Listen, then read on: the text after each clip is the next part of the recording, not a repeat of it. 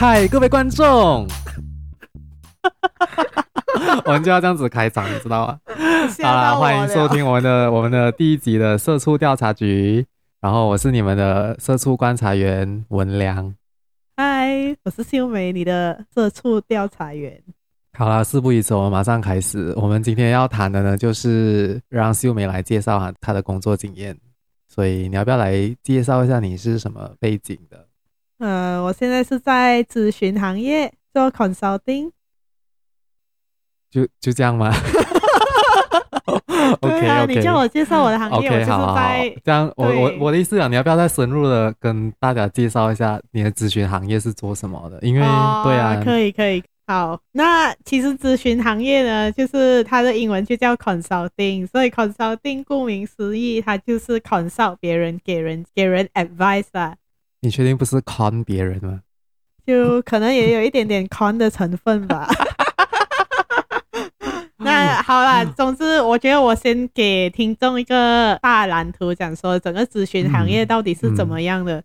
For 咨询行业呢？它分成三种，第一种就是管理咨询，第二种就是政策咨询，然后第三种就是技术咨询。然后从管理咨咨询开始，管理咨询就是讲说啊，它会 provide consulting service to 一家企业的管理，包括可能是它的生产线，可能是它的人力资源方面的，然后可能包括它的 finance、logistic、marketing，还是甚至讲说是它的 business model。都是管理咨询会涉及的范围。然后第二个，刚才我所说的呢，就是政策咨询。而政策咨询呢，通常他们服务的对象就是政府 （public sector），政府的那个机构，好像不一样的 government agency 或者是 ministry。就比如说，之前马来西亚政府就有请过一个咨询的公司来帮他们设计一个教育蓝图。然后第三种呢，就是技术咨询。技术咨询呢，就是说它是比较技术性的，比如说它会 provide consulting on implementation of IT、cloud 啊、security 或者是 engineering consulting。好，呃，before 我们深入，就是让我们在深入了解咨询行业的时候，你是读什么科系？就是讲啊、要什么专业背景人才可以进入这个行业？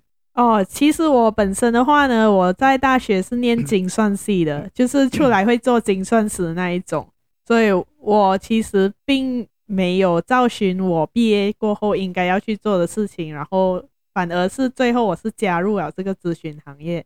但如果你说是咨询行业，通常会是什么样的毕业生进去呢？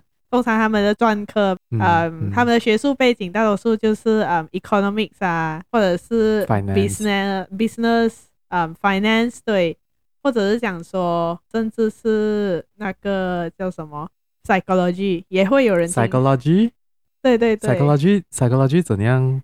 就可能他是读心理系的，可是过后他可能有去拿一个 MBA 或什么，然后他也是可以进入。就是可可是这样的话，他的进入的门槛是因为 MBA，、嗯、而不是因为他是 psychology，不对吗？I mean 这样子讲对吗？呃、也算是，但是确实也是有人读完 psychology，然后他去加入 consulting，可是可能他是从别的 business function 做起，然后再加入 consulting。哦，所以是一个。就是没有没有没有很不像那种什么医生啊、律师，你需要很专业的哦，并不是的。然后，并且如果你看现在的咨询行业的话，其实很多包括 engineer 啊，还是甚至是我有朋友他是读 neuroscience，或者是讲说各行各业。哇，neuroscience，感觉下一次可以请他上来跟我们分享一下他是怎样进入这个行业的。对，可以可以。对，所以现在是讲说。其实很多不一样的专业背景的毕业生，他们都会想要加入这个 consulting 行业，因为当你进行一个管理咨询的时候，嗯、你会服务的对象是其实来自各行各业的。嗯，所以如果你讲说你是读 engineering 背景出身的，然后如果你服务的对象是一个 maybe oil and gas company，这样其实相对来说，比起一个念可能精算系的人来说。他们会更有共鸣，然后更容易了解那个行业。嗯，像你们讲，你们是提供咨询服务，就是讲是他是卖卖什么样的服务呢？因为好像服务有很多种哦，可能是来，可能嫖娼也是一种服务，类似，来，只是一个比较粗俗的比喻。可是，可是我一直讲，你们是你们是提供，I mean 怎样什么样的？我我不懂来咨询，因为我不是很了解这个行业。好，其实咨询行业呢，它卖的其实的的服务其实就是他提供知识，就是讲对知识。哦，OK，OK，对，就是 market intelligence。OK，market、okay? knowledge，、oh, 还有帮助这一家公司可能针对他的问题，或者想说他有什么现有的生意模式有什么想要做出改变，然后我们就可以就会帮他去做一些诊断，然后可能规划，然后再帮助给他们一些 recommendation，让他们去 validate whether 他们应该要执行这一个决定还是不要。嗯，这样的话，你们你们听起来嘛，就好像是一个医生。呃，也对，也是很多人把 consulting 比喻成为一家企业生病了，或者是还要做一些身体检查，然后他就请 consultants 去帮他们诊断，想说，哎，到底你的问题的根源是出在哪里，然后再提供他们就是建议，讲说你应该要做什么东西来解决这个问题，或者是你知道把你的 growth 变得更好。嗯，这样其实我们大概有一个 consulting industry 的一个这个概念了。嗯，就你可以分享一下你们的工作上的日常嘛？就是你们是做什么 research 来？你们怎样做一个 research？嗯，好，那可能我我会从就是 consulting 他们讲接 project 开始吧，因为通常 consulting 来讲，你是不会有一个固定的工作模式，它不是。讲说你进入一家可能银行啊，当一个 risk manager，然后你做的东西就是比较日复一日都是一样的，你可能只是不断的精进，或者是讲说银行的模式有什么改变，你才会跟着它去改变嘛。可是好像 consulting 它是非常的 project base，就是说今天 client A 他是 from oil and gas company，然后他要做的是一个 business repositioning，那这个 project 就是关于这一个。然后，如果这个 project 完过后，有一个 client B，他可能是来自于 AR VR 行业，然后还要做的是可能 market research，在 you know market forecast、market research，他要他要发展这一块在一个新的 region，然后你要你要怎么帮他去勘测这一个市场到底有多大？那又是另外一个 project，嗯，对，所以就是这样的一个模式。然后，如果是想说流程的话，首先呢，我们会有所谓的 engagement manager，或者是我们的所谓的 BD business development，他们会去跟客户接洽，然后就是在在市场上看到呃我们 potential 客户有什么需求，可能他们想要找呃一个人做这一个项目，然后过后我们就会去写 proposal，然后我们就会去 bid 那个 project，然后如果当你成功的 bid 到那个 project 过后，我们就会开始一系列的工作，就是比如说，首先当然是和客户开启一个 kickstart meeting，然后我们可能会想要了解他的企业啊，或做一些深入的探讨，比如说，哎，你想要做这个 business repositioning，然后到为什么呢？到底背后的原因是什么？是不是因为可能你现有的那个 revenue 不达标，还是有下滑的趋向？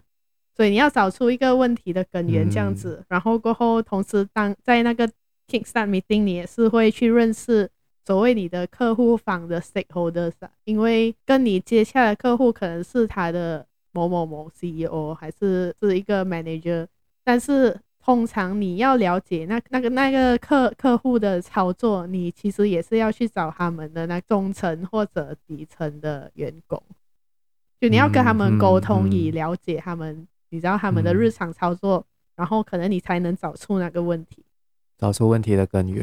对对对，对，然后也当然，因为这是一个 project 嘛，他们接洽我们的时候，他们其实已经有一个 objective，讲说我在这个 end of project，我想要得到的答案是什么？From 你们，就是客户想要从 consulting firm 的得到的答案是什么？所以我们也要非常的确保我们是走在。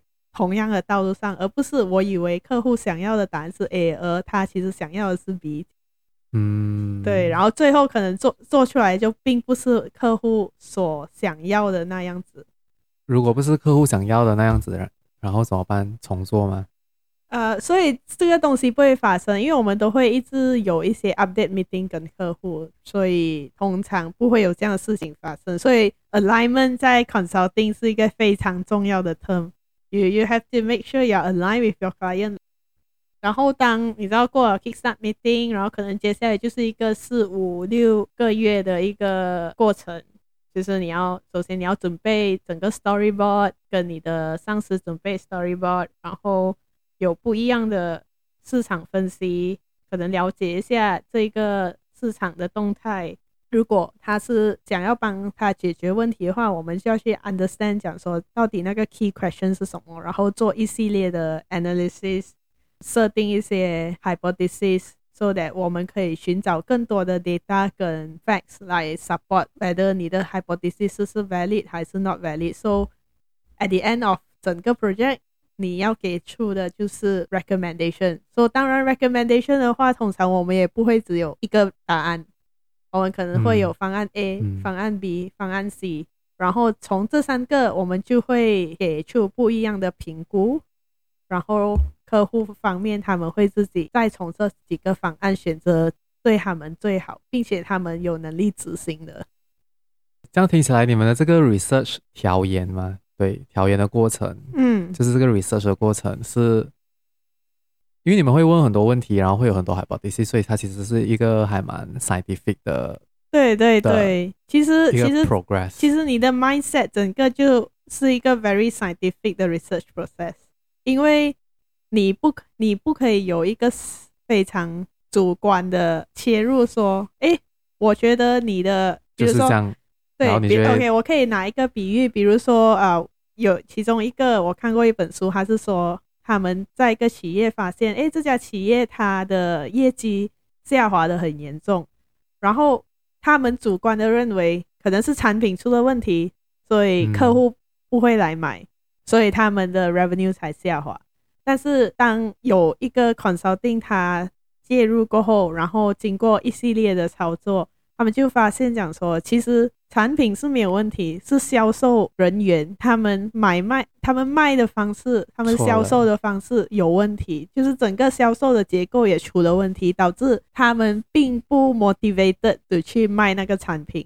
嗯，所以如果你没有进行这个 hypothesis 的操作，然后去寻追根究底的话，你就会觉得哦，可能是我的产品出了问题，然后你就一直不断的去改你的产品，不断去改你的产品的，可是最后。你还是看到你的业绩是不断的下滑的，这样感觉那些很喜欢做生意的人，可是他们如果没有钱做生意，他们其实可以进来这个行业啊，呃、因为他们就可以有一个了解哦，真正的大生意是怎样操作的。也可以那么说，因为如果讲说现在的 consulting project 很多都是讲说针对一些 legacy industry like banking，他们可能要进入 digital banking。嗯所以他们也是会来 approach consulting，讲说，哎，我应该要怎么做啊，我才能开启他的 transformation 之路，这样子。嗯嗯，所以对，如果他有那个 very entrepreneur 的那个精神，精神他也是非常的适合进来 consulting。这样除了 entrepreneur，就来很有 entrepreneurship 的人，他还就还还需要怎样的人格特质才适合进入这个行业呢？你觉得？我我个人都认为是说，除了 entrepreneur，因为 entrepreneur 是讲说你非常有兴趣，你有那个 spirit，对不对？但是有那个 spirit 是不够的，你要有相当强的，就是逻辑思想吧。嗯，因为逻辑思维。对对对，逻辑思维，因为你有那个逻辑思维，你才可以用刚才我所说的那种方式去印证说，哎，我这个是不是对的？然后过后我要做一系列的 research 来 support。讲说，我现在假假定的这一个是正确还是不正确？嗯，这样这样，你们是用你们是 research 什么样的资讯来支持你们的 hypothesis 呢？还是这个就看他是什么问题啊？对对对，如果他讲说是，我觉得这个问题有点笨呢。如果。没有，基基本上为什么我会想问这个问题，就是我想要知道，就是你们 research 吗？就是你们会不会有一个 existing 的 framework，还是就是有一套你们已经 develop 是成熟了的，就是你们可以从那一套 framework 或者是东西下手去开始，慢慢的解剖那个伤那个问题的所在。其实 framework 也是有的，就是传统的 framework 也是有的，但是。它就只是一个非常简一个 guideline，对，一个 guideline，你要怎样 apply 在你每一个不一样的 problem statement，这样就是要靠你的逻辑思维，你要怎样套用进去，然后再一步一步去寻找你需要的资料来 support 这样子。嗯嗯，哇，这也是有一个问题啊！你们讲你们是 project base，像你们一个 project 就是你们一个 project 大概多久？诶，一个星期、两个星期？屁啦，最好是一个星期、两个星期我都死了。啊、呃，一个 project 其实最短我做过的应该是四个月，然后最长的可能就是八个月、九个月也有可能。嗯、对，但通常不会超过一年啊，因为那个太难熬了。这样，这样你们你们会同时几个 project 在进行，还是你们通常一个 analyst 会 focus 两个 project，还是就是哇你可能一个人可以做五六个 project？Maximum 两个你就已经很累了，对，肝都要爆了。哇，这样应该是一个工作量很大、跟时常熬夜的工作吗？嗯，算是吧，应该是啊，对啊，对啊，因为看来如果你要做不一样的 project，这样你其实一开始那个 initial stage 你是需要花很多时间去学习一个行业。嗯、如果你不 familiar 的话，如果你很幸运，你做的一直都是，比如说你做 oil and gas，然后你就一直专注做 oil and gas，oil and gas，这样可能你。需要投入的那个一开始的时间成本就会比较少，但是因为我现在所在的公司，我们算是一个比较小的 firm，所以我们拿到的 project 不一定讲说就是 particular 这一个 industry，所以可能今天是 banking 啊，明天是 telco 电讯业，嗯，这样我就一直要不断的去学习那个行业。对，那你一开始真的是需要花很多的时间。然后你也是要 pick up 很快啦，因为如果你讲说哦，我我要花一个月我才能把这个挑过的你到电讯业的的行业模型，那你就两个月大家都已经开始在工作了。这样这样你觉得通常要多快耶？如果对一个如果在如果来说我今天我是一个嗯一个 consulting analyst，嗯，然后我接到一个全新的嗯一个 project。如果是 at least 在一个 very high level 的 understanding，我觉得最多你要一个礼拜，就是一个星期里里面你就要懂基本的东西。嗯、所以这样的话，这样这样你们是用谷歌啊去了解啊？不对。可是这样谷歌的话，它不会有可能，它你看到的资料可能是不正确的。哦，当然，当然，我们一开始不会。当然，你谷歌你也是只会 focus on maybe 如果要了解 telco。然后他应该是有几个比较权威的 association，嗯，他们也是会有一些年度报告啊，对年度报告啊，或者是讲说我会去，比如说我要了解讲说，哎，这个行业大概他们的他们的趋势是在哪里，我可能就去电讯业的那个龙头的 annual report 去读咯。嗯，这样我们是需要懂 financial terms 吧，嗯，financial knowledge，对对对，都是这些都是。啊，基本要懂的啦，你不懂你就要去学咯。嗯，像你们是一个，就是说来，我觉得你们的这个就是他们有一个很 specific 的 skill 来，可能不像那种 accounting 还是那种呃专业的。像你们要怎样在这个行业精进呢？就是我要怎样 upgrade 我自己，让我越来越好，还是可能可以 improve 我的嗯、呃、logical thinking 啊？还是我我，我觉得都是靠经验吧。就是如果你是一开始刚刚进去，你就是从你做的东西吸取一些不一样的 skills，嗯，就是这样子。然后通常也有一些人，他们可能进去了，他们觉得自己还需要更精进，还需要更加的，可能他们要要要走向更更上一层，这样他们就会去念 MBA。所以你你要更上一层，是每次想我一定要念 MBA，我才能变成 manager。呃，也不一定啊，可能你要进一些比较大的公司，比如说 McKinsey 啊、Bain、BCG 这些大厂，对吗？那可能你念 MBA 你就更有优势哦，更有优势，可是不代表你一定会进到啊。对，因为各位听众，这三间是非常的难进哦。如果你的身边有朋友在这三间大厂的话，你要抱他大腿。可是有可，可是像你讲他们这样忙，也可能你都抱不到他大腿啊，他应该、啊、也有可能，他应该你应该都看不到他吧？这样，这样你觉得刚才我们已经讲了一些核心的 hardcore skill，比如那种那个 logical thinking，然后是 fast learning skill，这样你觉得还需要什么？除了这两种，还有什么 skill 是蛮重要的？要可以熬夜咯。而且这个我相信，我相信马来西亚应该很多人都是我们，我们应该都 OD 都对，这个已经是我们的，我们很习，对我们习以为常了。好，那我觉得如果是讲说在 Junior Level，可能就是学习能力要快，然后你当然你一开始你的逻辑思维要不断的训练，越来越好，越来越好。可是当你更上去，就是可能你到一个 Manager Level，嗯，嗯或者是讲说你到更上 Director Level。这样你需要的 skills 就是不一样，可能你还要有 presentation skills，因为你要 present 给 client。嗯，然后当然 present 给 client 不像说你以前在大学 present 那么简单，因为 client 他们会有 expectations，所以你要 manage 他们，可能他们会觉得，可能你现在今天 deliver 这个 message，你说好，我们觉得这个是什么什么什么，可是可是 client 方面可能他们就觉得，哎，我我不赞成。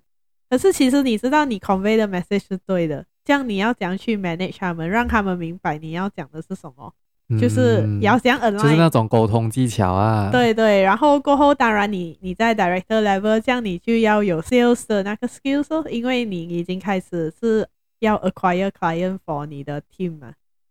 对，嗯，就是要，就总之到最后就是要会做 sales。也。对，呃，我我们没有讲，我们不讲，我们不是讲做什么讲 business development。Yeah。哦，OK，这样你做的还开心吗？呃，目前为止还不错吧。有没有想要离职呢？这个就是我我哎，我觉得啊，我觉得我觉得我们这个问题可以变成我们的一个固定的问题。每一个上来的，每一个上来和我们分享工作经验的人，我都会问他：这样你有想要离职吗？呃，我觉得。想要离职的心，偶尔也是会有吧。当你熬到很辛苦，就觉得饭我要离职，我要离职。但是在做 consulting 的整个过程，就是非常的又爽又被折磨咯。你被折磨，可是到最后你又会很爽。所以是要有奴性的人啊。对对对。哇，真是奴性很重哎你。这样我们的哦，我们的节目也差不多要。接近三十分钟啊！before 我们的节目 end 之前，你有什么想要和我们的听众分享？给那些对这个行业有兴趣的人，他们需要做什么心理准备？还是嗯，那个要好好保护你的肝哦，买多一点什么那个护肝素，护肝素。没有啦，就是我觉得如果你要进入这个行业，你就要随时就是准备打战的状态。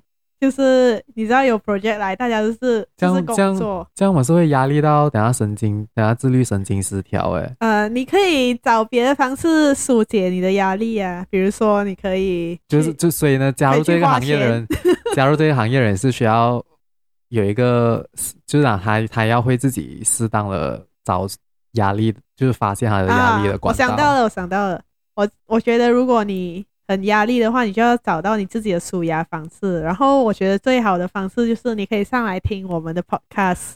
哇，你这个，哇，这个这个非常好，这个非常好，哎，真的真的真的，我都想不到哎，妈的。好啦，我觉得我们差不多就到这里吧。然后，如果我们的听众希望我们有一些听众。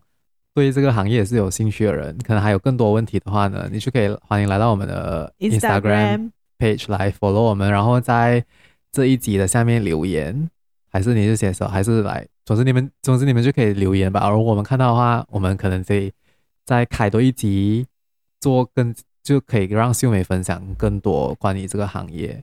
哦，如果如果有任何人对精算有兴趣的话，我也可以。做一点点的分享，我有在。这个我们开多，怎么这个我们再开多一集吧？好，也可以，因为我我也有在那个行业差不多两年，但我你知道要开就快，我快忘了。可不会啊，我觉得你不会忘记啊。为什么？你你因为你这样聪明。Fuck。好啦，就这样啦，拜拜。拜拜。